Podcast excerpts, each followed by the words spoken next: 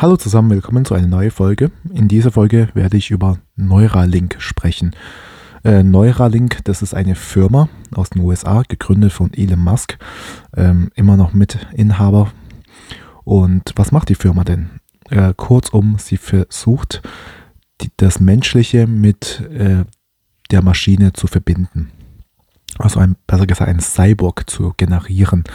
Also ähm, es geht darum, und es ist auch schon jetzt ähm, nach einigen Testversuchen wurde auch erfolgreich einigen Implantate, also Chips in das menschliche Gehirn ähm, eingesetzt und ähm, ja, dadurch wurde der Mensch irgendwie, also konnte er gelähmte ähm, Sachen, also gelähmte, ähm, sage ich, einer, der querschnittsgelähmt war, der konnte wieder gehen.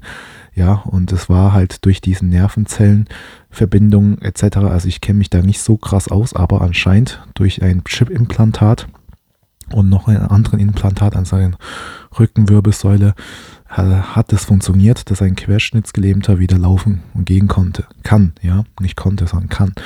Und ähm, ja, und dafür hat er halt jetzt einigen Computerchips oder Teile in seinem Körper. Und ähm, ja, reden wir mal heute darüber, ob ähm, diese Firma auch Erfolg in Zukunft erfolgreich haben wird. Und ähm, natürlich ähm, ist es ethnisch vertretbar. Also was sind die Pro und was sind die Kontras? So, die Pro natürlich. Also es hilft die Menschen, sage ich mal, vielleicht sogar besser zu werden, denn ähm, wenn wir irgendwann mit der Technologie so reif, reif sind, also wenn wir jetzt schon so da sind, wenn wir ein querschnittsgelähmter Mensch wieder zum Gehen äh, können, dann werden wir in Zukunft auch anderen Technologie viel forsch, also ja, so solche, also diese Technologie viel fortschrittlicher machen. Denn ähm, ich kann mir voll gut vorstellen, dass durch gezielte Implantate in unserem Körper, dass Menschen schneller werden, dass die ähm, größer werden, vielleicht sogar ähm, ja äh, oder wieder gehen können. Das geht ja jetzt schon, aber ähm, einfach viel feinfühliger. Also ja, man kennt das nur so aus Science-Fiction-Filme, aber es wird wahrscheinlich die Realität, dass ähm, bald in 50 Jahren es äh, so ganz normal ist, dass man so Implantate in sich hat, um damit man halt besser, schneller wird. Man wird vielleicht schlauer sogar. Ja, das sind die Vorteile. Und was sind für Vorteile haben wir denn noch? Ja, also man lebt auf jeden Fall länger unter Umständen, denn ähm, ja, Alzheimer könnte damit beseitigt werden irgendwann und ähm, oder irgendwelche Krankheiten, die einem das Leben schwerer macht. Ähm, werden weggehen durch gezielte Implantate.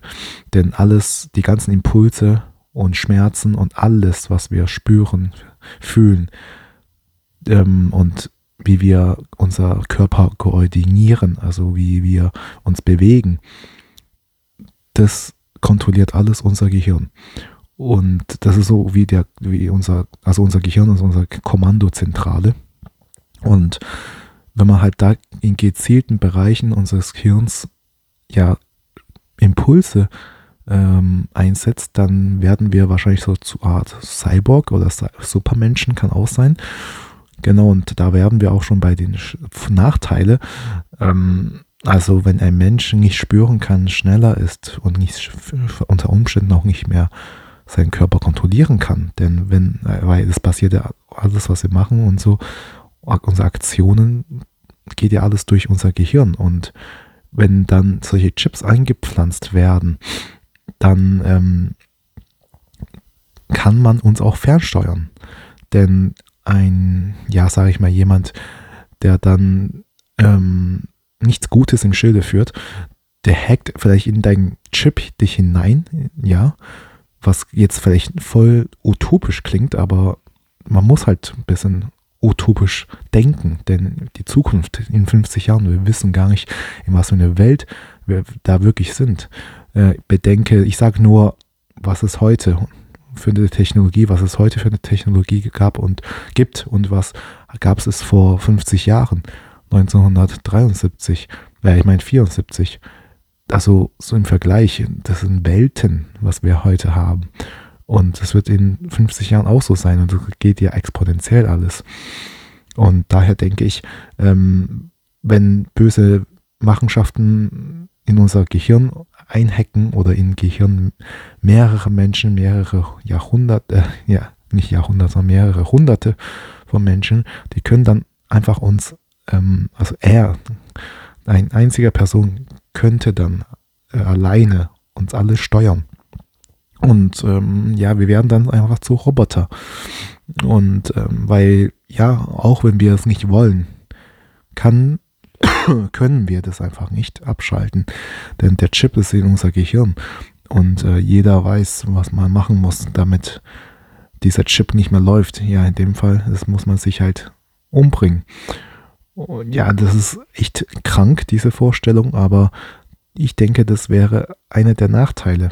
Oder was gibt es noch? Einer der Nachteile das ist halt diese ethische Probleme. Also, ja, wie kann man sagen?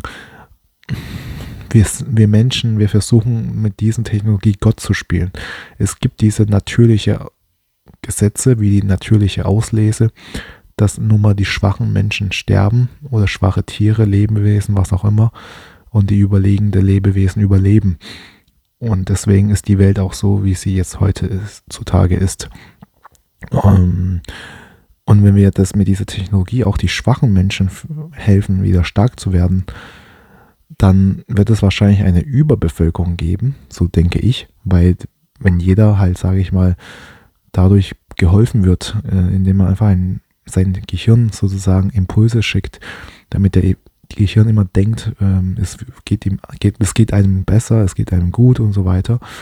Und ähm, es kann dein, die, ja, die Wirklichkeit richtig verzehren, dass du Krebs zum Beispiel hast oder was auch immer. Also da wären wir schon wieder beim nächsten Punkt. Man kann dich manipulieren, man kann dein Unterbewusstsein dadurch auch manipulieren in dem Fall. Ähm, ja, so denke ich, ist und diese Firma Neuralink ist halt gerade mit Hochtouren dabei, die auf diesem Gebiet zu erforschen. Ich wollte einfach euch das mal sagen, weil viele Leute sowas überhaupt gar nicht auf dem Schirm haben. Also ich würde mal behaupten, 80 Prozent, 90 Prozent meiner Inhalte auf diesem Podcast, die Leute hören das zum ersten Mal vielleicht. Ja, Neuralink. Schon mal was davon gehört? Wahrscheinlich die meisten eher nicht.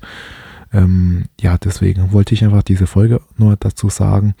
Ähm, ja, vielen Dank für die Aufmerksamkeit und bis zum nächsten Mal. Tschüss.